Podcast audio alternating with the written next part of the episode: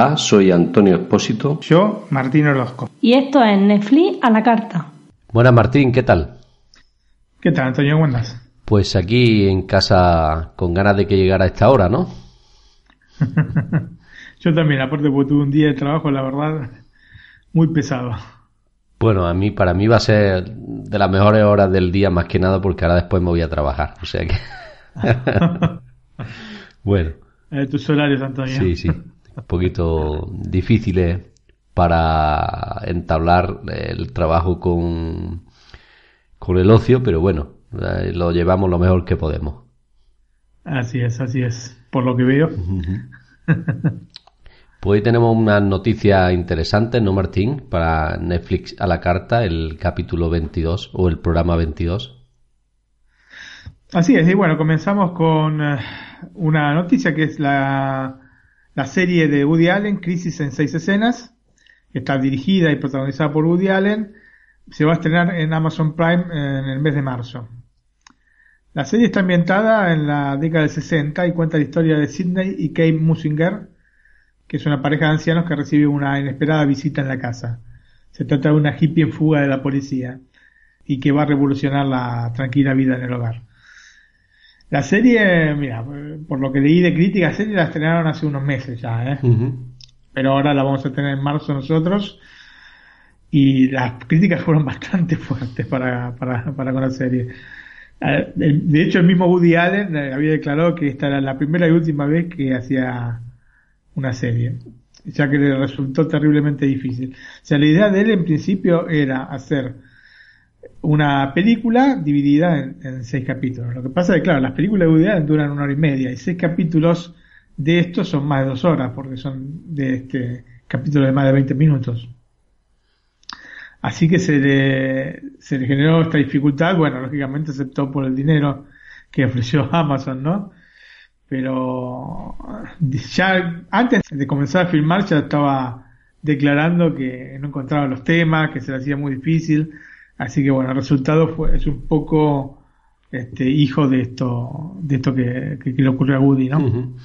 Sí, lo había leído, creo que por los meses de agosto había leído yo eh, algo en el país, em, que, que se había publicado, que estaba preparando la serie, que había dicho que no después de haber estado grabando que no le atraía nada, ¿no? Que no iba a hacer nada más en este, en este ámbito, ¿no?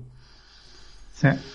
Pero igualmente, es una, a pesar de esto, yo le daría una, una chance por ser Woody pero si ya él mismo dijo que no, está muy cómodo, y te digo, las críticas son lapidarias, lapidarias. Pero bueno, están ahí, se pueden ver y por qué no verla. Habrá que verla. Es un capítulo. Perdón, Martín, que te quería decir que habrá que verla y luego ya comentaremos al respecto. Pero bueno, siendo quien es, muy mala, muy mala no va a ser, ¿no?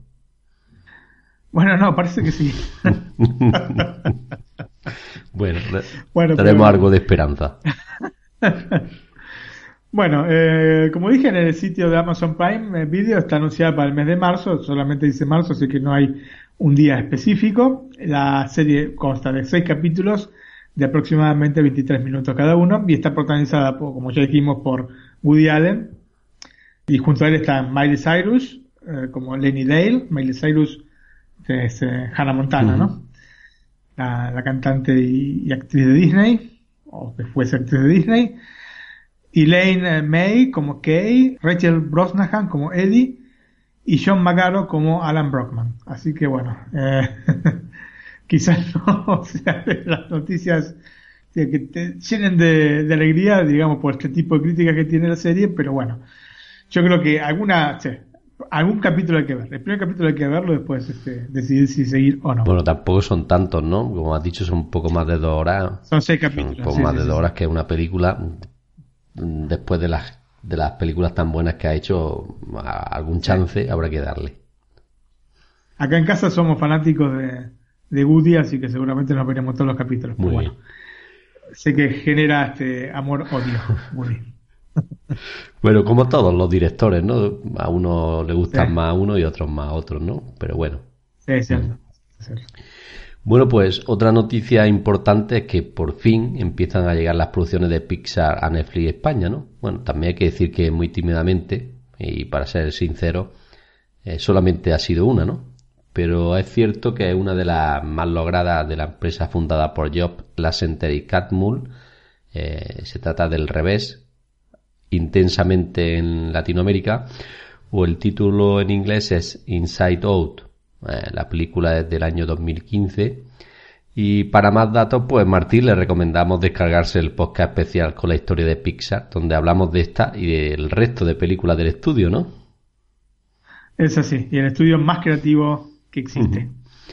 Pues nada, como, como digo, pues a descargarse unos cuantos podcasts atrás el de la historia de Pixar y ahí tendrán todos los datos del revés o intensamente. Exactamente, es un podcast que salió alrededor del 22 de diciembre del año pasado, así que es este los instamos a descargarlo. Porque realmente son cinco horas de, de Pixar, con toda la historia y todas las películas. Muy bien, Martín, ¿y alguna noticia más? Bueno, eh, esta este, un, poco más alegre que la de Woody Allen, en el sentido que es una, una serie que realmente, seguramente entre mis preferidas y que está muy bien vista en general, una serie de HBO que se llama Silicon Valley y cuyo primer teaser vio la luz hace unos poquitos días. Es el teaser de la cuarta temporada. El teaser, sabemos, este es un, un tráiler pero más corto, ¿no? Repito, es una de las mejores series de los últimos años para mí. Es una de las mejores seguramente de HBO. Y la nueva temporada estará disponible a partir del 23 de abril de 2017, o sea, en apenas un par de meses en eh, los Estados Unidos. Veremos y esperemos que se lance simultáneamente también en, HBO España. Así, de manera de poder tenerla al instante este, disponible para poder verla. Y además los que nos gusta la tecnología, ¿no? Debemos de verla sí o sí, ¿no? Sí, sí, está muy bien actuada, especialmente para nosotros que amamos la tecnología, es una serie especial porque habla de todo este mundo tecnológico, ¿no es cierto? Pero bueno, igualmente para el que no, digamos, no sea este, demasiado amante de esto, igualmente tiene, es una comedia brillante, diría yo. No, que te iba a decir que mm, tampoco es muy extensa porque la primera temporada son ocho capítulos, la segunda mm, diez, ¿no? Y la tercera otros diez, o sea que en par de a los que a los que tengan tiempo por la noche en tres semanas se ponen al día, ¿no? En cuatro, ¿no? Sí, sí, exacto, porque aparte son capítulos de media hora más o menos, aproximadamente. Y aparte se te, corre muy, rápido porque realmente es muy, muy amena y bueno, está muy bien, está muy bien la película. Pues yo, creo que vi la primera temporada, la segunda y la tercera no, pero ya que va a salir la cuarta, me volveré a enganchar, retomaré la primera para recordarla y seguiré viéndola. Así que esta me la anoto porque sí quiero verla completa y creo que solo he visto la primera temporada. Ah, sí, sí, sí. No, mira, mira el resto, Antonio, porque realmente está muy bien la serie. Está muy, muy, muy bien. Y bueno, de hecho la recomendamos en Netflix a la carta eh, 1 por 12. O sea, en el capítulo 12 recomendamos esta serie. Pues muy bien, Martín. Y otra noticia para finalizar la sección esta es la aplicación Flix, ¿no? Eh, que como decimos es una de las mejores que hemos encontrado para iOS y Android para los usuarios de Netflix, ¿no? Sí. Pues la aplicación lo que nos hace es eh, ayudarnos a encontrar los nuevos ingresos en el catálogo de Netflix, ¿no? Sin importar de dónde seamos, ¿no? Si somos de Europa, de Latinoamérica o de Norteamérica. De hecho, se puede seleccionar desde el menú el catálogo sobre el cual queremos saber las últimas novedades, ¿no? La aplicación nos permitirá seleccionar el material que estamos buscando, además de por la clásica división de géneros, artistas o directores, también por las calificaciones de la propia Netflix, de IMDB, de Fister o de Rotten Tomatoes, ¿no? Y además de pues una recolección de noticias de, de, Netflix y de cine en general en la propia aplicación. O sea que, como decimos, una aplicación que hay que tener sí o sí en nuestro iPhone o dispositivo Android, ¿no? Sí, lo, lo que tiene lindo la, tiene dos cosas muy lindas. Una, que es una, quizás sea una tontera, ¿no? Pero tiene una ruleta, ¿no? Entonces, este, uno la toca y accede ¿no? a, otro menú que te permite seleccionar el, tipo de género que querés o la calificación este, Netflix, Internet Movie Database o Rotten Tomatoes y le das a girar y te selecciona una, una película así al azar. Sí, entiendo. Entonces, este, está bueno eso, bueno, es una tontera. la otra cosa linda es que se puede cambiar el país, o sea, no solamente va a estar en el país en el que hayamos instalado la, la aplicación, sino que uno puede seleccionar el país y ver las películas que hay eh, en ese país. La contra es que algunas películas se, nada más las puedes ubicar por el título en inglés original, aunque estés buscando en el catálogo de España o de Latinoamérica, o sea, en alguno latinoamericano, como puede ser México, Argentina. Bueno, eh, ahora que la estoy cogido el iPhone y la estoy mirando y no me había dado cuenta, por ejemplo, el 19 eh, de febrero llegó la cuarta temporada de Vikingos. Sabes que yo he visto las tres y me enganché, ya lo comentamos aquí. O sea que ya antes que la que te he dicho, voy a ver la de Vikingos, la cuarta temporada, porque se presenta muy bien. Mira, la única cosa, o sea, tiene esas dos cositas. Una es el tema de... La entrada del catálogo. Sí, que en algunos casos en inglés, eh, son, tiene los títulos en inglés y no los tiene traducidos eh, a su título en castellano con el título que le encontramos en Netflix. O sea que si puede ser título en castellano no te lo va a encontrar la película. Y la otra es que algunas películas no sé por qué no aparecen. Por ejemplo, el otro día estaba buscando eh, Amadeus, que es una película que ya comentamos acá, y yo digo, pero qué, no está más en el catálogo de México. Y me fui a ver y por acá no lo veía. Después entré con el VPN y vi que estaba la película. Así que hay, en algunos casos hay que tener, hay que tomarlo con pinzas, digamos, este, la, la información que te da lamentablemente. Pero me imagino que, espero que sea nada más un caso aislado.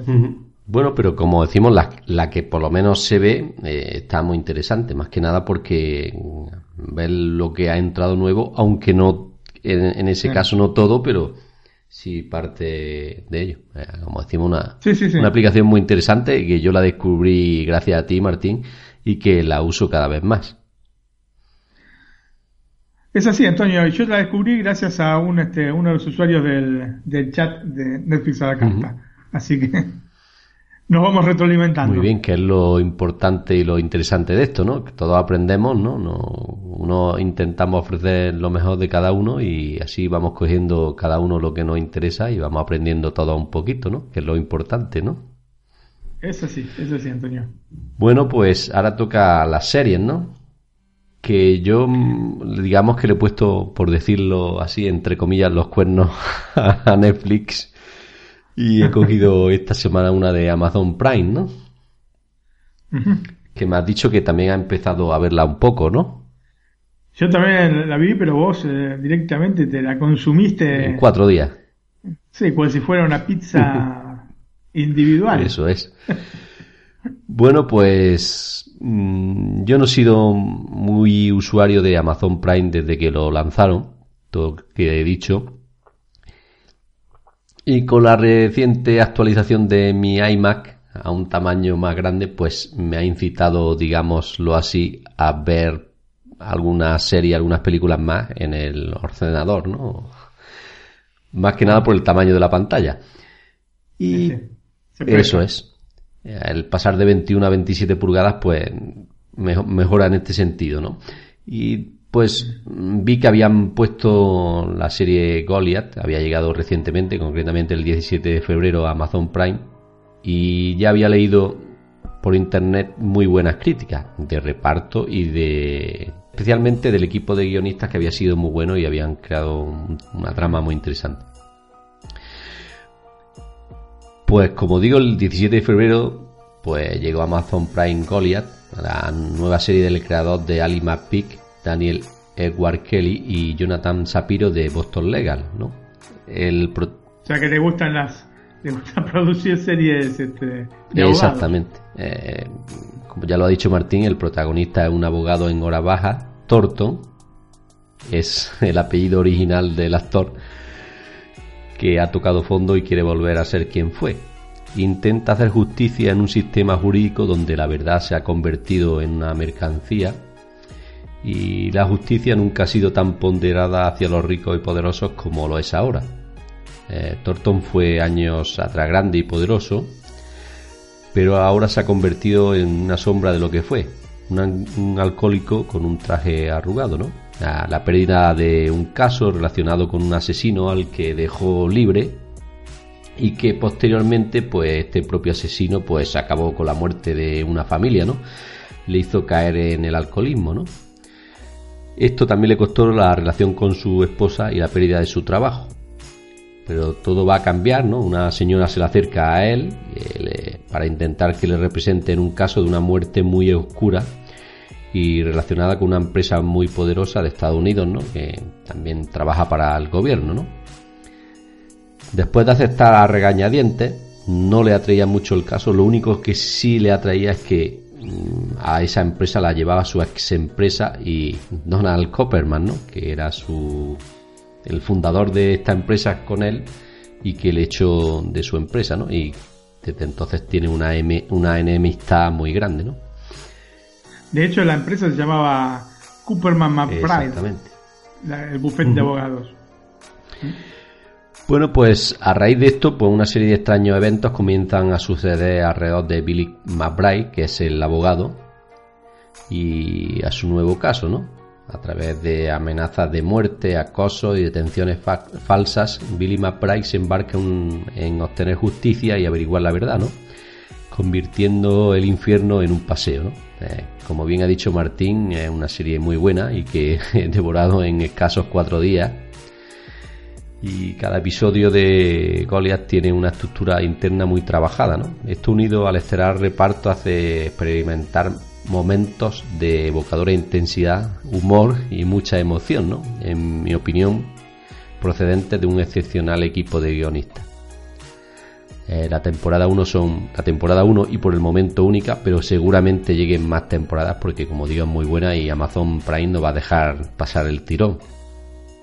Mm. Son 8 episodios de una desde 54 a 59 minutos, o sea que son unas 8 9 8 horas, poquito menos de 8 horas de, de primera temporada. Y el reparto pues bastante bueno, ¿no, Martín? ¿Opinas como yo, no? Yo diría que sí.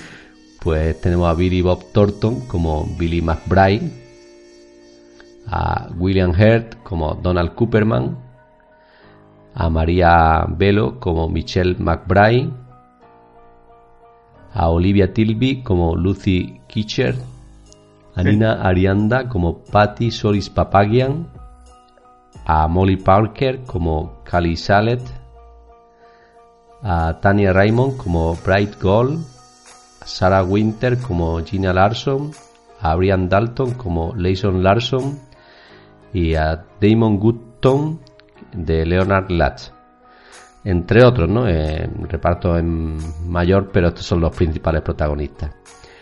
Y como premios, pues en el 2016, en los Globos de Oro, recibió el mejor actor de serie dramática a Billy Bob Thornton y también las eh, Satellite Award nominada a Mejor Actor de Serie Dramática también a Billy Bob Thornton. El que no lo conozca es el ex, más conocido como el ex de Angelina Jolie, ¿no, Martín?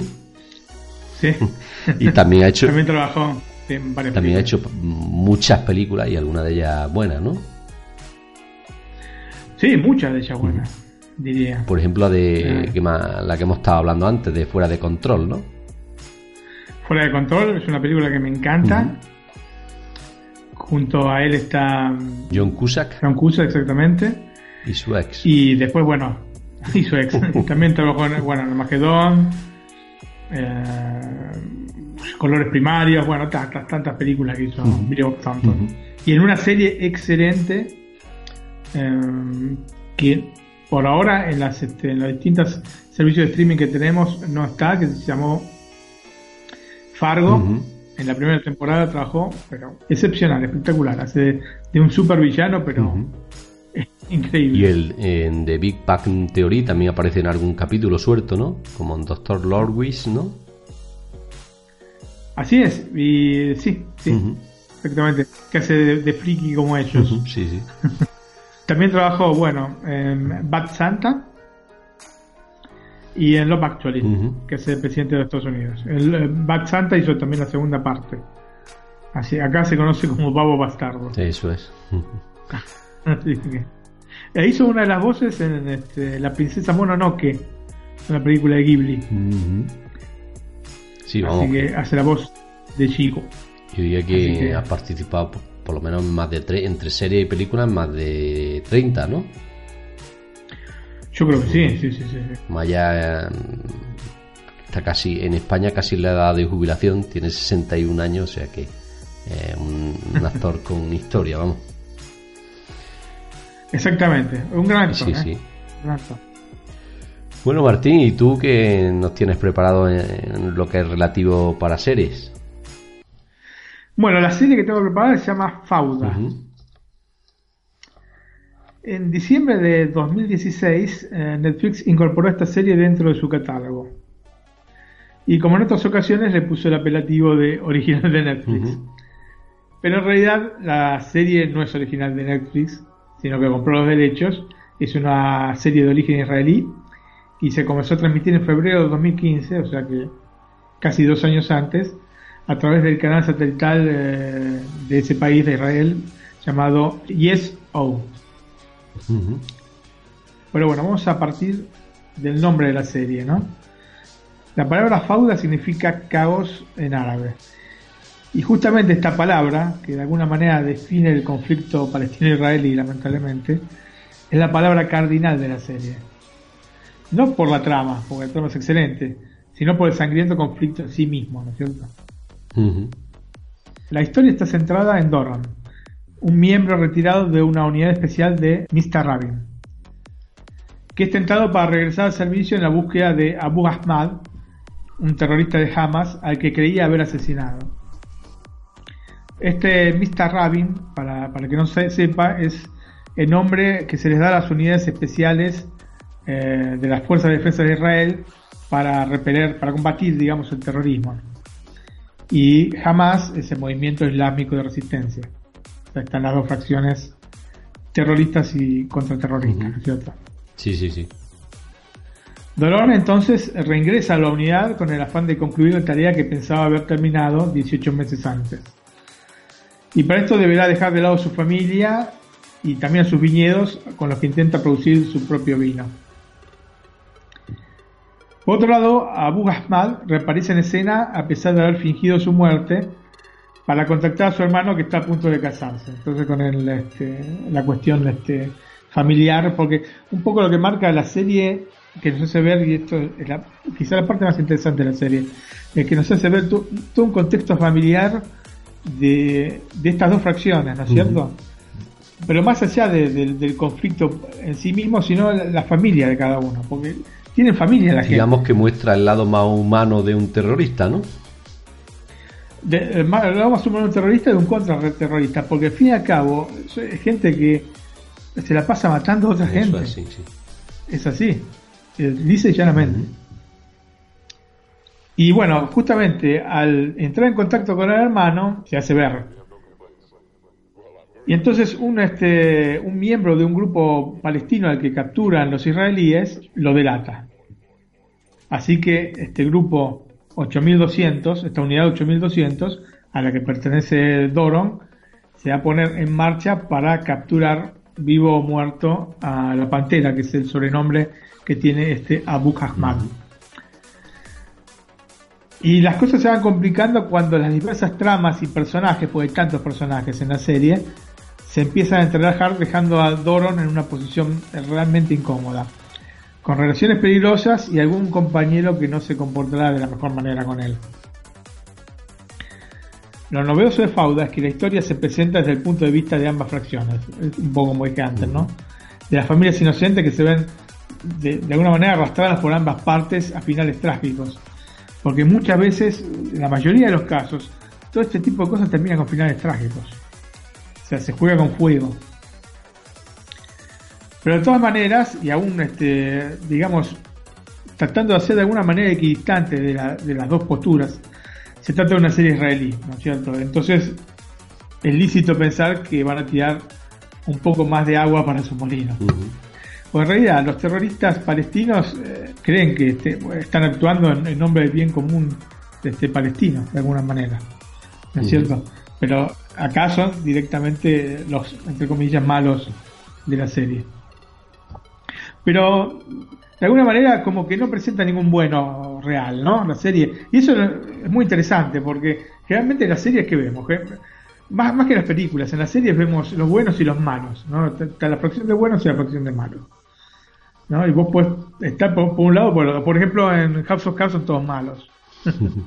Pero bueno, en general las series te muestran esto, ¿no? Una fracción de buenos y una parte de malos. Y acá, bueno, ni los malos sí son bien malos, pero los buenos no son tan buenos. Así que, bueno, de alguna manera está interesante ese concepto. Sí, sí, tienes razón en eso. La verdad que la serie es fuerte. No tanto por tener escenas sangrientas a la Mel Gibson, sino por el trasfondo. Y lo difícil que debe ser convivir cuando hay cuestiones no resueltas, ¿no? Cuando son los extremistas de cualquier color a tomar riendas cuando la muerte es un plato que se come día a día. Y bueno, Fauda nos transporta a este mundo sin anestesia.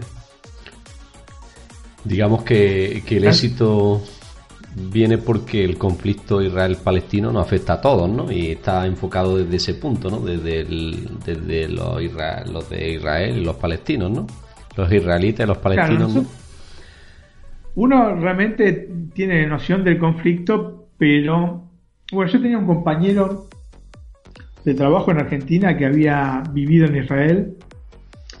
Y bueno, me había hecho algunos comentarios sobre cómo está la cosa allá, ¿no es cierto? Pero uno siempre se mantiene distante, un poco distante, porque es una noticia que sale en el diario y bueno, vos la lees o no.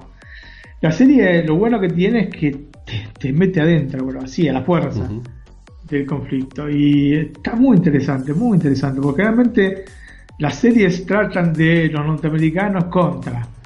Este, en la década de 60 era, o 70 también, y hasta los 80 era contra los rusos, después este, contra los chinos, después este, contra los terroristas. Y bueno, son siempre los norteamericanos contra, ¿no? Y bueno, las anteriores contra los nazis. Sí, sí, sí. Al fin y al cabo son siempre los norteamericanos contra. Y esta, en este caso se trata de dos fracciones que uno eh, conoce muchísimo menos. Entonces, Está muy, muy, muy interesante la serie. Bueno, conoce mucho menos sobre, sobre todo desde dentro, ¿no? Porque de fuera sí que lo vemos en la televisión casi todos los días o casi todos los meses, ¿no? Sí, pero este, lo que es el conflicto. Igualmente, como digo, conflicto, son, noticias que aparecen. Digo que lo que es el conflicto interiormente no lo conocemos como es. Esa, exactamente, exactamente. Entonces, uno está habituado a leer las noticias. Que muchas veces lees el titular y no te vas después a lo, que pone. metes en la nota, ¿no? Le este titular y listo, sí, otros muertos, otro tentado. Como es este una, eh, digamos, una cosa común, lamentablemente, ¿no es cierto? Entonces, eh, introducirte te hace entender un poco más cómo están las cosas, ¿no? Y cómo está la situación. Y no es nada agradable como está, sinceramente. Otra cosa interesante que tiene es oír cómo hablan, porque también uno está acostumbrado, a mí me gusta oír las series en idioma original, y uno está acostumbrado a escuchar en inglés. Vos, Antonio, te gusta oír eh, las series dobladas en español, en, castellano, pero a mí me gusta oírlas siempre en idioma original, y es muy este, llamativo como, como hablan. Te cuesta. Eh, eh, de hecho, en, algún punto, al inicio, digamos, cuando empezás a ver la serie, te cuesta porque no no sentís una, una respuesta auditiva que, que, te, que te convenza, ¿no? Digo, ¿cómo es que habla? No. ¿Entendés? O sea, es muy particular, no tiene ningún tipo de raíz occidental la manera de hablar que tienen tanto los árabes como los israelíes, porque aparte se habla en hebreo y se habla en, este, en árabe, ¿no? Sí, sí. En la, en la serie. Así que está muy bien, está, está muy bien. Además, la verdad me encantó la serie. Bueno, consta de 12 capítulos de aproximadamente 40 minutos cada uno y supuso un éxito rotundo en Israel. Eh, y pienso que con absoluta justicia. ¿eh? Avi Isakharov, eh, periodista especializado en cuestiones relativas al Medio Oriente, y Lior Ras, disculpen si pronuncio mal estos nombres y apellidos porque sinceramente no sé exactamente cómo se pronuncian, pero bueno, creo que es Lior Raz o será Lior Raz que es el actor que interpreta a Doron, son los creadores de la serie. Netflix, eh, como dije, compró los derechos y ya se está preparando la segunda temporada. De hecho, en YouTube se puede ver algún teaser chiquitito donde Doron hace este, o a través de los ojos de Dorm se ve en parte la primera temporada, pero no se sabe exactamente la fecha de salida. Yo calculo que si están este, eh, filmando la hora será para fines de año. Eh, Me tiro a pensar que en diciembre, porque si la estrenan en diciembre, la primera temporada, probablemente siendo una original de Netflix, la estrenen también en diciembre. Bueno. Martín, como bien has dicho, a mí me gustan escucharla en español, más que nada por no ver los capítulos dos veces, porque tú estás muy acostumbrado a leer, yo no tanto, y alguna vez he hecho el intento, y si me pongo a leer no me entero de lo que está pasando en la pantalla. Supongo que estará en español, ¿no? Sí, sí, mira, eh, yo la vi en Netflix de Italia, pero eh, buscando en los idiomas de la serie estaba el este idioma español, así que está hablando en castellano, así vas a poder verlo tranquilo. Y sobre todo, porque me has dicho, ya en inglés me cuesta trabajo, en, hebreo no te quiero decir nada, ¿no? sí, sí, sí, es durito, ¿eh? al inicio es bastante duro, porque, claro, no uno está acostumbrado a, oír este en inglés, o sea, por, lo menos yo estoy acostumbrado a oír en inglés. Y bueno, en Argentina también se usa muchísimo ver las películas este, subtituladas.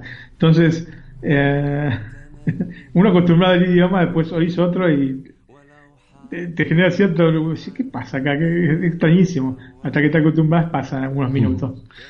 Bueno, y el reparto también. Eh, bueno, bueno, no, sé, no sabría decirte. por lo menos, actores por lo menos difícil de pronunciar, ¿no? Difícil de pronunciar seguro y bueno, pido perdón antes de comenzar, pero bueno, son estos. El mencionado Lior o Lior Ras, como Doron Kabilio, Hisham Suleiman como Abu Ahmad, Shadi Mahari como Walid El Abed, la Etitia Eido como la doctora Shirin El Abed, Zahi Halevi como Nahor, Yuval Segal como Miki Moreno, bueno, este tiene un nombre más o menos este, potable, Neta Gerti como Gali Cabilio, Tomer Capón como Boaz, Ronald y Shimon como Nurit y Boaz Conforti como Abichai. Y los mencioné todos porque realmente el cast es grande y si bien eh, la historia gira en base a, Doron, eh, todos tienen, hay, todos los personajes tienen sus momentos, así que este es importante mencionarlos a todos y no, y no olvidarse de ninguno. Muy bien, pues ahora nos toca las películas que es la misma para Latinoamérica para España o no? No. No, la he encontrado, ¿no?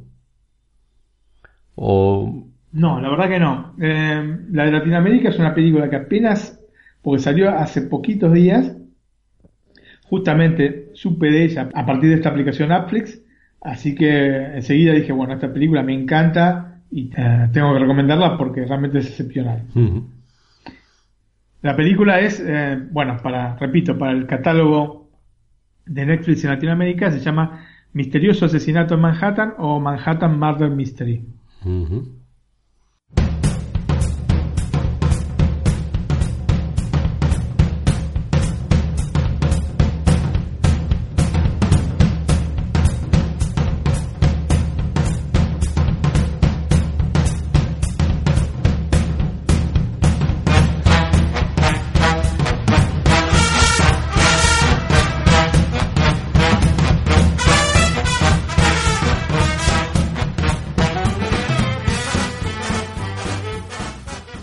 Larry Lipton y su esposa Carol viven en un condominio de clase media en Manhattan.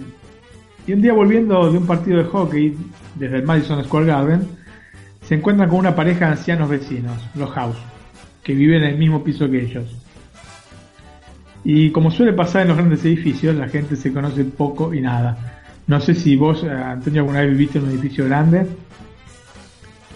Mm, Así con muchos departamentos. Mm, aquí en, la zona en la que yo vivo, en Granada, sí que hay algunos, pero el mío en concreto nos conocemos todos los vecinos. Pero que sí he, he ido a alguno de visita en lo que es imposible conocerse todos porque... Mm.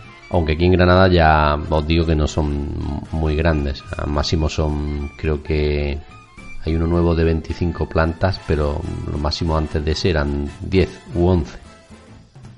Claro, son las contradicciones que tiene un poco la, la modernidad, ¿no? Y los edificios tan altos que vos decís, bueno, hay tantísimas personas, en realidad no se habla ninguna con ninguna. Yo en Argentina viví en un edificio de 23 pisos y no, hablaba con nadie. No o sea, ni me hablaban ni yo hablaba nada con ni nadie. conocía casi nadie, ¿no? Al, no, la puerta al lado, ¿no? No, no conocía a nadie. No, no, ni tampoco. ¿No? Tampoco. No. Una vez nos peleamos nada más. Porque estábamos agujereando una pared y este, se quejaba. Y saltó el tipo por el balcón, se asomó y me dice, dice, ¿pero qué? ¿Estás haciendo ruido? Yo digo, pero disculpame, son las 11 de la mañana. Digo, no es que son las 6. Aparte ni siquiera la pared, digamos, que dividía los dos departamentos, pero bueno. En cambio acá en Italia sí, vivo en un, este, en un edificio con, con seis eh, departamentos y bueno, nos hablamos entre todos. Así que bueno, una de las este, cosas que tiene la modernidad es esta. Y bueno, es un poco lo que les pasa a, a los Lipton, Larry y Carol, y a los House. Están, viven uno al lado del otro, porque realmente están muy cerca un departamento del otro, y se conocen en ese momento. De hecho, aprovechando que tienen que compartir el ascensor, comienzan a charlar. Y al llegar al destino, los House invitan a los Lipton a tomar café en su departamento. Y Larry, entre paréntesis, es este, Woody Allen, quiere literalmente escapar de esta propuesta para así poder, poder volver a, la tranquilidad de su hogar, ¿no? Y aparte a ver una película de Bob Hope que supuestamente iban a ver esa noche. Tratando, todo, esto lo hace tratando de evitar la imperiosa necesidad de socializar, ¿no es cierto? Es un poco como, como un servidor este Larry. Pero Carol, que es como mi esposa, por eso me gusta tanto la película, encuentro paralelismos, lo fuerza aceptando la gentil propuesta del matrimonio vecino.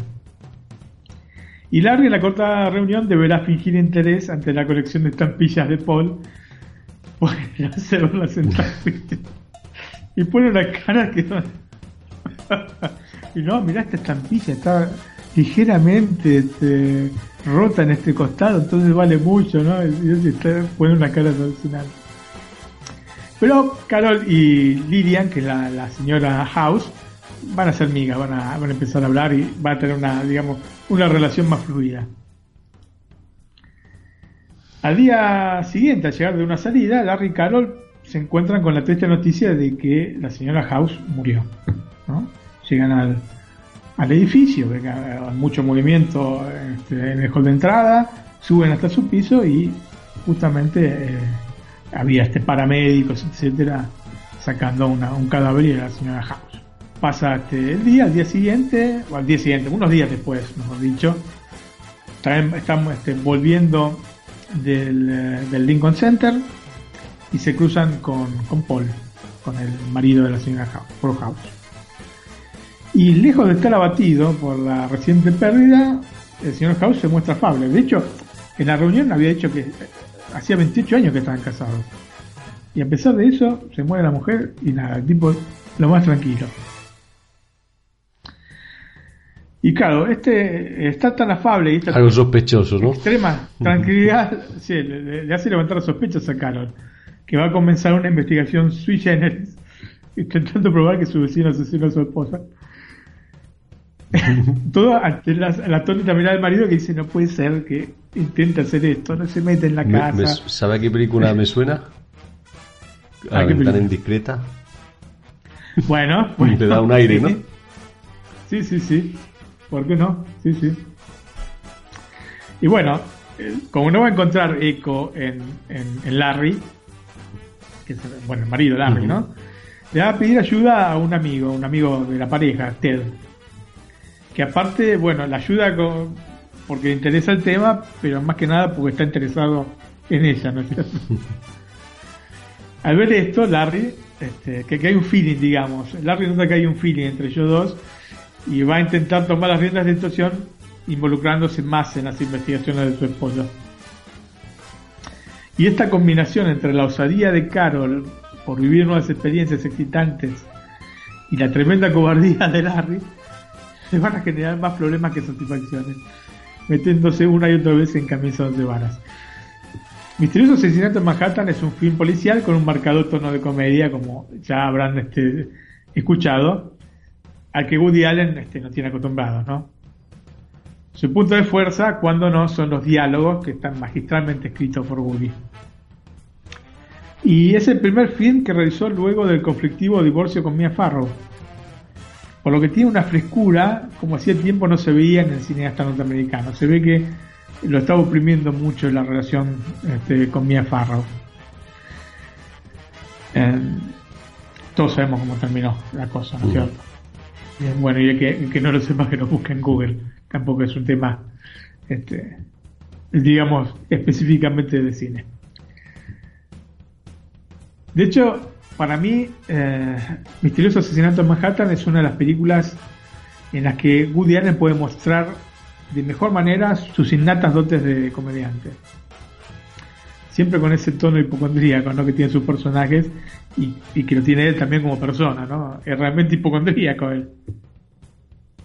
Pero te digo que hay escenas que son literalmente para llorar. Yo cuando estaba repasando la película para, para comentarla, eh, estábamos viendo hace un par de noches con mi esposa y hay una escena en el ascensor ellos van a un hotel y cuando están saliendo, digamos, no, no quiero digamos decir cómo, por qué, etcétera, pero están en el ascensor y se queda el ascensor trabado y él empieza a, a delirar, a quedarse sin aire, bueno, pero es realmente increíble, deliciosa esa escena. Y digo, lloré de risa, lloré de risa. Y eso que la película la vi un montón de veces, ¿no? Pero bueno, cuando las películas están bien hechas, la puedes ver mil veces, aunque sea una comedia y te hace reír siempre. Siempre vas a encontrar algo. Sí, sí. Y bueno, a este, digamos, guion realmente muy bien hecho. Woody Allen, que está realmente espectacular, le tengo que sumar un cast de verdaderas estrellas que se adaptan de manera perfecta a este guion escrito por Woody y que, bueno, encuentro encantador, ¿no? Los 100 minutos que dura la película siempre se me pasan volando. Y la he visto, pero muchísimas veces. Si dije, por ejemplo, que Gladiador lo vi 4 o 5 veces, esta película la he visto mínimo unas 10 veces. Me encanta.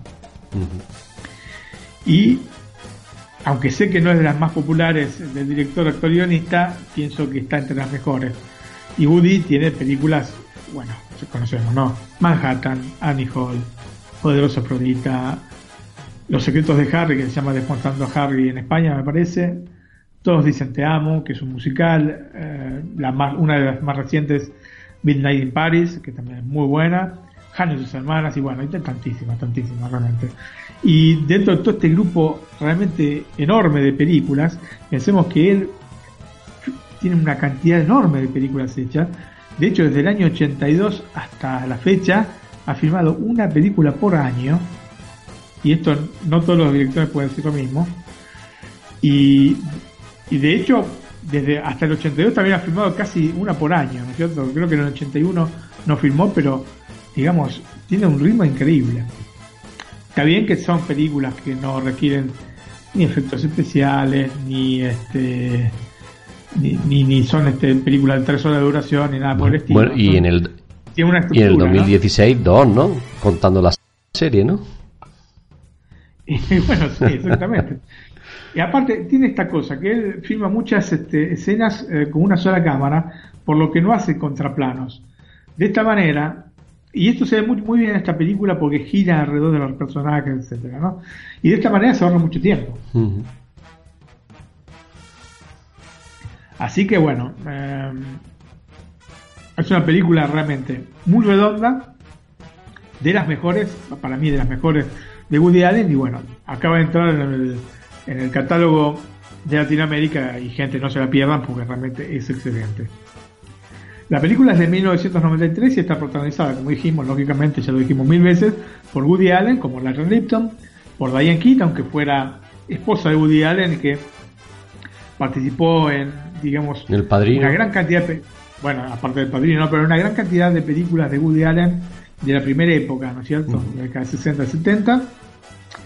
Bueno, Diane Keaton hace de Carol Lipton, la esposa, Sherry Adler hace de Paul House, Lynn Cohen hace de Lillian House, Alan Alda, excelentísimo actor, eh, protagonista de la serie Match, hace de Ted, Angelica Houston, otra actriz, ¿qué, qué, puedo decir? Houston es una actriz eh, notable, hace de Marcia Fox, y bueno, la película está escrita y dirigida, como siempre, por Woody Allen. Mm, creo que... Así que bueno, cast alucinante, guion alucinante, eh, película increíble. De la actriz que has dicho de Angélica Houston, me suena de la del cartero llamado dos veces, ¿no? Bueno, sí. la eh, oscuridad, ¿no? La familia Adams. Es, hija del director, John Huston, ¿no? Y uno de los mejores directores de la historia. De las más recientes, bueno, no tengo yo muchos datos, pero sí que me suena de algunas de esas. Bueno, el tema es que igualmente hace ya tiempo que trabaja no tantísimo Angélica Houston, ¿eh? Ya hasta los 90, ¿no? Entonces, ¿no?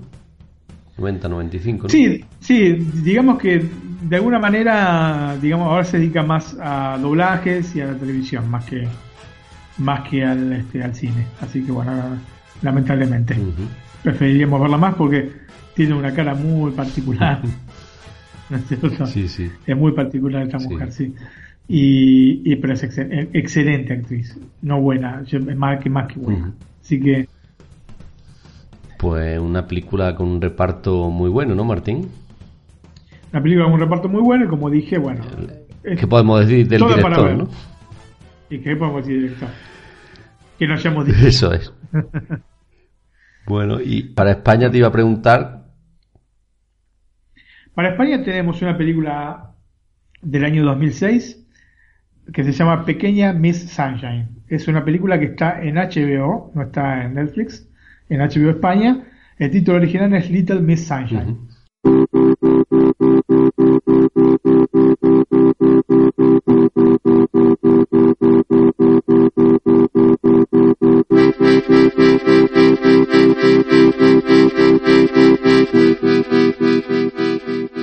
Esta película me suena, a lo mejor estoy equivocado, de un una furgoneta de esta Volkswagen Exactamente, Antonio. Sí, sí, sí. Era parte del afiche de, este, de, la película, la, la furgoneta. Y es, digamos, un miembro más del reparto. O sea, es como si fuese un actor más de la película, la furgoneta. ¿Son los Hooper una normalísima familia norteamericana? Y la respuesta es que si lo fuesen, los Yankees estarían en problemas. Y esta familia muy normal está compuesta por un padre, Richard, cabeza de familia, que abandonó la seguridad de su empleo tras escribir un libro de autoayuda y motivación. Y siendo convencido por un editor sobre que el libro en cuestión, con los contactos justos, podría hacerlo rico. O sea, el tipo dejó su trabajo por un libro de autoayuda y motivación. Su cuñado, Frank, un profesor universitario, gran estudioso y conocedor de la vida y obra del escritor francés Marcel Proust, llega a la casa familiar luego de un intento de suicidio por haber sido, ya hoy bien, despedido de la universidad donde ejercía. Y lo despidieron porque había tenido un desencanto amoroso con un alumno. Y este, otro de los motivos por el que había intentado suicidarse que era porque el hombre con el que lo dejó su alumno que no lo quería, digamos, a nivel romántico, era también un estudioso de Plus que a la vez había ganado un premio de una fundación por ser un gran conocedor del escritor francés. Así que era una cuádruple combinación fatídica que lo hizo que le estallara la venita y se tratara este, de, suicidar cortándose las venas. Otro componente de la familia, quizás el más bizarro de todos, es Edwin, que es el abuelo, ¿no? que pasa su tiempo enseñándole a la pequeña nieta Olive pasos de danza exótica y el resto del tiempo consumiendo drogas pesadas. Se da con la cocaína, viejo.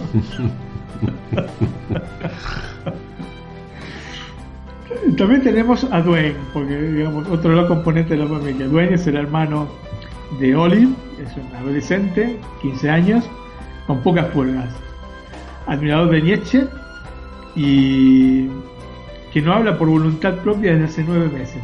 Esto lo hace porque quiere está tratando de, cumplir una promesa por la que, se autoimpuso, que, digamos, implica que entraría a la Academia Aeronáutica si mantiene esta promesa, ¿no es cierto? Esa promesa que hace uno, no voy a hacer esto, si Dios, Dios, si me das esta, no hago esto por siempre. Bueno, él este, promete no hablar. Hubiese elegido otro tipo de cosas. Y por último tenemos a Cheryl, la madre, hermana, nuera, esposa, que es la única persona centrada, más o menos, ¿eh? En este loquero de familia. La cuestión es que mientras están almorzando, el día que eh, Cheryl trae a Frank del hospital, ¿no? Frank, recordamos, había intentado suicidarse, lo lleva a la casa porque no quieren dejarlo solo, y aparte los médicos le dijeron que no lo dejasen solo. Bueno, están compartiendo un, entre comillas, afable almuerzo familiar, porque de afable tiene poco. Olive va a recibir una llamada que le anuncia que, por el abandono de otra niña, va a poder participar en el concurso de Pequeña Miss Sunshine, que es un concurso de belleza este, para niños, ¿no es cierto? Y que se a desarrollar en California. Ellos viven en Albuquerque, Nuevo México. Y es así como toda la familia se va a subir a una vieja utilitaria Volkswagen, conocida en Argentina como Combi, para recorrer el largo camino que separa Albuquerque de las soleadas tierras californianas. Son dos días de viaje. Pero es a partir de este tortuoso viaje y a las circunstancias que se van sucediendo que la familia, que en apariencia es inconexa, la verdad que al parecer se llevan todos mal, salvo la nenita que es deliciosa, esa nena, eh, pero parece que todos, es una familia digamos disfuncional, ¿no? Se va a reencontrar a sí misma. Pequeña Miss Sunshine o Little Miss Sunshine, me gusta más el título en inglés, es un convenio de drama y comedia en una road movie que por el tono no tiene desperdicio. Lo alocado de las situaciones que se van presentando, a pesar de su combinación con sucesos dramáticos, le dan ese toque especial e imperdible. Y a partir de un guion excelente vemos como cada uno de estos personajes disímiles van evolucionando hacia un destino en común. Y de hecho está muy bien eh, la presentación de cada personaje, ¿no es cierto? Con sus características y la manera en que se va relacionando entre ellos, porque en un principio, salvo, digamos, la relación entre eh, Olive y el abuelo y Edwin, todo lo demás no, no, no, no, llegan a encajar unos con otros, a pesar de ser una familia, ¿no? De hecho, el mismo Dwayne le dice al tío que odia a todos, bueno, se lo escribe, ¿no? No se lo dice, que odia a todos, pese a tu familia también, a todos. Te iba a decir que la furgoneta aquí en España me parece que se conoce como la Volkswagen T1 o la de los hippies. Bueno, sí, hay una de estas furgonetas en la película Cars de, Pixar. Eso es, sí, sí, sí. Uno de los personajes es una de estas furgonetas o estas este, utilitarias, ¿no es cierto? Nos encontramos con actuaciones sumamente destacadas dentro de la película, ¿no es cierto? Desde la pequeña Olive hasta el geronte responsable del abuelo Ed. Una dirección sin fisuras, eh, en realidad es una pareja que dirigió la película, ¿no? un matrimonio. Bueno, no sé si es matrimonio, bueno, seguro pareja. Y una película con mucho ritmo, ¿no? ¿Y qué más se puede pedir? ¿Un final apoteósico? Bueno, tampoco en esto la película no lo voy a defraudar. Tiene un final apoteósico. Realmente lo mejor de la película es el final. Y a veces pasa que las películas tienen los finales que no son acorde con el resto de, de la película. En este caso es todavía mejor. Así que Genial. Una, pues una película reciente que hay que ver, ¿no? Pues de hace pocos años, ¿no? Bueno, sí, es del año 2006. O sea, no es hace poquito, poquito, no, ya tiene 11 años. sí, tiene 11 años, sí. Tuvo cuatro nominaciones a los premios Oscar, ya que estamos tan cerca, lo comentamos, de los cuales ganó en dos categorías. Mejor actor de reparto, Alan Arkin, que es el abuelo, y mejor guion original, que, bueno, creo que extramerecidamente lo tiene, ¿no? Ganado. Y es un premio importantísimo, el, guion original, ¿eh? Y también tuvo otras dos nominaciones, eh, que para nada son despreciables. A Mejor Actriz de Reparto, a Abigail Breslin, que es Olive, y a Mejor Película. Así que cuatro nominaciones en categorías importantes, de las cuales ganan dos.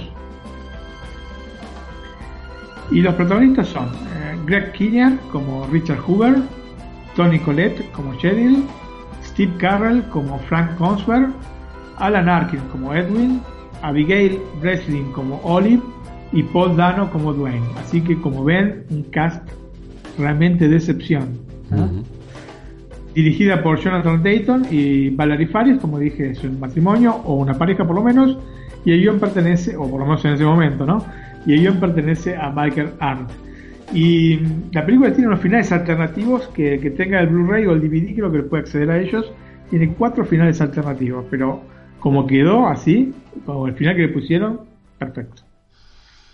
Muy bien, Martín, pues dos propuestas muy interesantes. Eh, misterioso asesinato en Manhattan, Manhattan Murder Mystery y para España, pues Pequeña Miss Sunsi, ¿no? Pequeña Miss Sunshine o Little Miss Sunshine.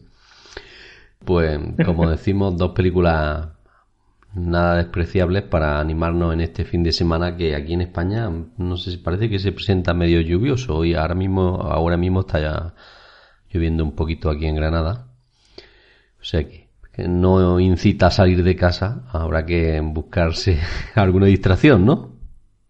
Sí, bueno, son dos comedias que son realmente excelentes y bueno, en España podrán ver este digamos por HBO eh, esta pequeña Miss Sunshine, y en Latinoamérica, no sé cómo está el tiempo por allí, Misterioso Asesinato en Manhattan. Y viceversa, si las encuentran, las películas véanla porque son realmente ambas como para gozarse el fin de semana con ellas. Muy bien, pues hemos llegado a una nueva sección, ¿no? Que hemos creado a partir de este podcast. ¿Y qué nombre le has puesto, Martín? ¿O le hemos puesto? No, no, ningún nombre en especial, son este, pequeñas fracciones de, escenas de película. O sea, no, no encontramos la escena entera, sino pequeños diálogos que pueden ir de una duración de, dos minutos hasta una duración de máximo siete, siete y medio. Es así. Son escenas este, realmente que o por eh, una cuestión de hilaridad o de dramatismo eh, nos han tocado y nos encantan. Entonces, la queremos compartir con los eh, oyentes de Netflix a la carta. Muy bien, y en este caso ha aprovechado y nos has puesto algo relacionado con el programa, ¿no? Exactamente, no siempre va a ser así, pero esta vez elegí una fracción de un diálogo que tienen eh, Larry y Carol Lipton de la película Misterioso Asesinato en Manhattan. Es un diálogo que tienen adentro del auto de él, está lloviendo afuera y ellos están esperando enfrente de un hotel a que aparezca una persona. Entonces, este, tomé una fracción de ese diálogo y la, compartimos con ustedes. ¿Te aburres? Es Porque... más divertido que la ópera de Wagner. Sí, pues para mí es, no sé, es una de las aventuras más emocionantes que he vivido. Sí. ¿Preferirías a Ted? Bueno, le veo más entusiasmado, Larry. ¿Más entusiasmado? Sí, entusiasmado. Él es divertido y frívolo. Pues- Yo soy serio, ¿sabes? Es perfecto para concursar en una gincana. Larry, tú antes eras muy divertido. Él es quien te hace falta si participas en una gincana importante. Es perfecto. Pero bueno, tú antes ¿Sabes eras... que fue en este barrio ¿Qué? donde Estuvimos por primera vez cuando, cuando tú y yo empezamos a salir juntos. No sé. Oye, por alguna razón te has vuelto muy aburrido de mayor. ¿Te acuerdas que antes había un cine en esa esquina de ahí? Sí, sí, me acuerdo. No es por cambiar de tema, pero te llevé a ver el año pasado en Marimbada en nuestra primera salida. Y tuve que explicártela durante los seis meses siguientes. ¿Quién iba a saber que eran flashbacks? En fin. Oye, Larry, tendremos tiempo de sobra para ser conservadores, ¿comprendes? Verás, para mí es como si, si una fruta tentadora nos hubiera caído en las manos, porque la vida es una rutina aburrida y aquí estamos, ¿no? Estamos a las puertas de un verdadero misterio, porque para mí todo es que eso es como... Estamos en un Oye, no, no te burles de mí, me oyes por estar abierta a nuevas experiencias. Déjame hacerte una pregunta personal. Sí. ¿Te has acostado con Ted? No te pongas nerviosa si te has... Sí, cuando ¿Estás fuimos con él en aquel viaje a Francia, ¿Sí? vosotros dos pasasteis una noche juntos. Sí, ya recuerdo. En aquel sitio. ¿te Ya sé. acuerdas? ¿Y tú qué? ¿Te acuerdas? Pasaste la noche con Julie. ¿Me equivoco? Pasasteis la noche Eso no compartisteis una... nada. Ella me odiaba. Julie me despreciaba y lo sabes. Ella opinaba que yo era un rastrero y un enclenque y un gusano y una cucaracha. Puedes saltar en mi defensa cuando Sí, quieras. es que estoy adelante. esperando que digas algo con lo que no esté de acuerdo, ¿sabes? Oye, me has dejado cao. Nueva experiencia, ¿no, Martín? Así lo siente ella, Antonio. en fin, bueno, espero que les haya gustado esta breve fracción. Y si querés pasamos a los saludos. Pues eso, Martín, que, que en este podcast siempre eh, tenemos por mucho que decir en este aspecto, ¿no? Es así, queremos agradecer por el eh, me gusta o like en iBox a Alex Fernández, a Neko Sensei, a Miguelo Suárez, a Frantels, a Truji, a Eve de Paola, a Anguichar, a Samu Andrés, a Oigres Orimac, a Luis RSX777 y al señor Suki. Muchas gracias, gente. Pues, como ha dicho Martín, gracias a todos.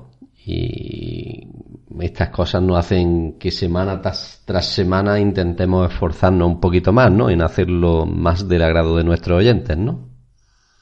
Así es, Antonio, así es. Lo hacemos realmente con mucho afecto este de Suiza la carta.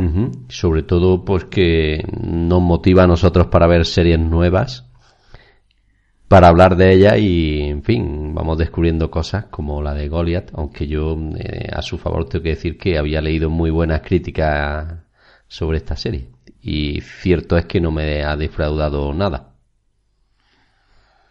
Bueno, yo espero que a mí este, las críticas me defrauden y me guste la serie de Woody Allen. Bueno, pues también lo espero yo.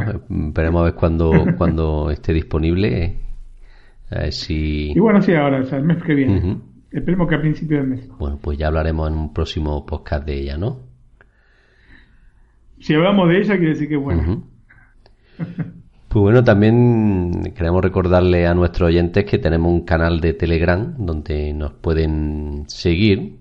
Eh, bueno, más que seguir, donde pueden comentar sus series favoritas, eh, recomendarnos series para que veamos eh, preguntarnos alguna cosa sobre una serie o película, en fin, estamos abiertos a todos los comentarios y si alguno pues quiere que lo invitemos al canal, pues tan solo se tiene que poner en contacto con nosotros y la forma más fácil es a través de Twitter, ¿no? En mi caso es arroba AntonioEXP, mi usuario de Twitter, repito, arroba AntonioEXP y el tuyo, Martín. El mío es arroba florosco1. Pues nada, hasta la próxima semana, ¿no, Martín? Hasta la próxima semana. Eh, les repito lo que digo siempre, si pueden dejar el like en iVoox, agradecidos totalmente. Y si pueden aparte hacer una review y un este, dejarnos cinco estrellas en iTunes, aún más. Muchas gracias. Y tengo que decir que el de la próxima semana estaremos a puertas de los Oscars, ¿no? Así es, bueno, los Oscars los entregan el día domingo. Así que estaremos con las cosas, las noticias calentitas, calentitas. Eso es.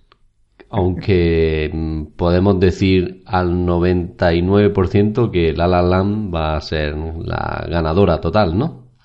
Oh, yo creo que sí. Todo apunta. Yo sinceramente creo que sí, que va a ganar, va a arrasar con los Todo apunta porque le han hecho el vestuario, eh, los diálogos, eh, los actores son todos escogidos para, para eso en concreto, ¿no?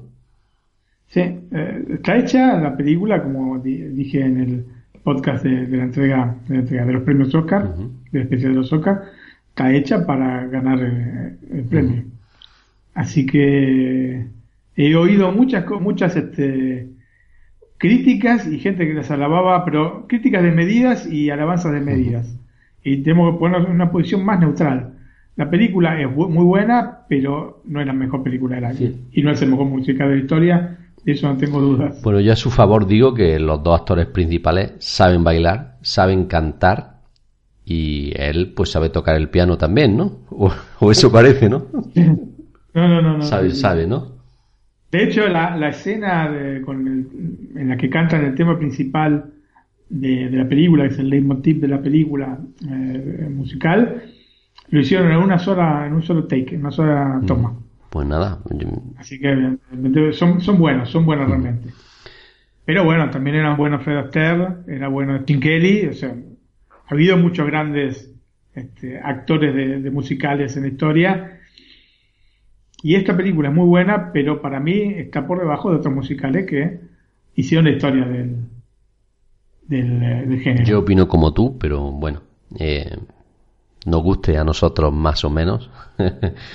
Esto independientemente de los Oscar que Sí, sí, sí. Nos guste más o menos a nosotros, que a mí me ha gustado, tengo que decirlo, aunque evidentemente, como dice, hay otros musicales que mm, lo superan, pero bueno. Bueno, de hecho, este año a mí me gusta más como musical, o sea, no como musical, como película musical, pero la banda sonora me gusta más la de la película de Disney, Moana o Bayana, que esta. Me gustan más las canciones. Sí, yo... Me parecen más de, musical. Yo la vi en cine mm, para Navidad, quiero recordar, y que mi hija me lo pidió que la llevara y bueno, pues fuimos allí a verla y tengo que decir que es bastante, muy, muy, muy buena. Del, sí, sí, mira. Eh, recordando a tiempos mejores, ¿verdad? Recordando absolutamente la década del 90. De hecho, yo la, yo la veía, la película, y digo, pero esto ya lo vi, esto ya lo vi, o esto me suena. Y es, después este, saqué la conclusión de que es que es eh, tiene el espíritu de las películas de Disney de la década del 90, que es la segunda época dorada de Disney. Y bueno, me encantó. Ahora, bueno, va a salir otra de Disney, otro musical, pero bueno, este ya es un este es una versión con personas de La Bella y la Bestia, ¿no? Que ahora salir en marzo. es. Pero bueno, este, este Moana tiene aparte de las canciones originales, etcétera, etcétera, y la verdad que me, encantó. Me, transportó a la, a la década del 90 y bueno, saben que yo soy muy, este, apasionado de Disney y este me encantó ver una cosa por el estilo. Yo no era muy de ver películas animadas, pero desde que tengo a, la niña en edad de eso y desde que te conozco a ti, pues cada vez me gustan más, ¿eh? Y esta, tengo que decir que en España es Bayana, eh, muy, muy, muy buena. De las mejores que he visto, ¿eh? Y este año he visto algunas de animación. Bueno, acá se llama Oceanía la, película porque eh, Moana, que es este, el, nombre original en realidad en, inglés, es el nombre de una actriz porno. Así que decidieron, decidieron cambiar. De hecho, me va a quedar muy bien. De hecho, no busquen la, película, por lo menos en sitios italianos, no la busquen por Moana. Porque se van a encontrar con desagradables sorpresas. O agradables, no sé, para quién. Pues nada, Martín, ya sí que hemos llegado al final con este pequeño spoiler de los Oscars. Y... Sí, más que spoiler, digamos, son los pálpitos. Después veremos. Capaz que después se, traducen en, que no ganan nada y nos quedamos así como totalmente sorprendidos realmente. Bueno, aquí en España se habla en la radio mucho de, esto y, y, más de uno ha escuchado que, que sí, que van a ganar varios Oscars. Y todo apunta a eso. Luego ya, como dices, puede que nos llevemos sorpresas. Sí, a menos que de alguna manera tomen otro tipo de actitud los miembros de la academia, eh, con, eh, votando algo más político, pero bueno, de entre estas candidatas, digamos, no hay algo políticamente específico como para decir, bueno, en realidad quieren mandar este mensaje. Sí, quizás porque el año pasado no hubo ninguna nominación para afroamericanos, podrían llegar a tener chance este, alguna de las tres películas con afroamericanos, ¿no? Moonlight, Fences y Talentos Ocultos. Alguna de esas tres podrían tener algún tipo de, de, chance, pero yo sinceramente creo que una película hecha eh, para ganar este, un Oscar como este, un Oscar, muchos Oscars como esta película, como La La Land, se lo va a llevar, se lo va a llevar nomás. Pues muy bien. Sería una gran sorpresa que nos puedes decir, la verdad. Pues muy bien, Martín. Nos escuchamos o nos hablamos la próxima semana, ¿no? Sí, sí, Antonio. Hasta la próxima semana. Chao, chicos. Chao, gente.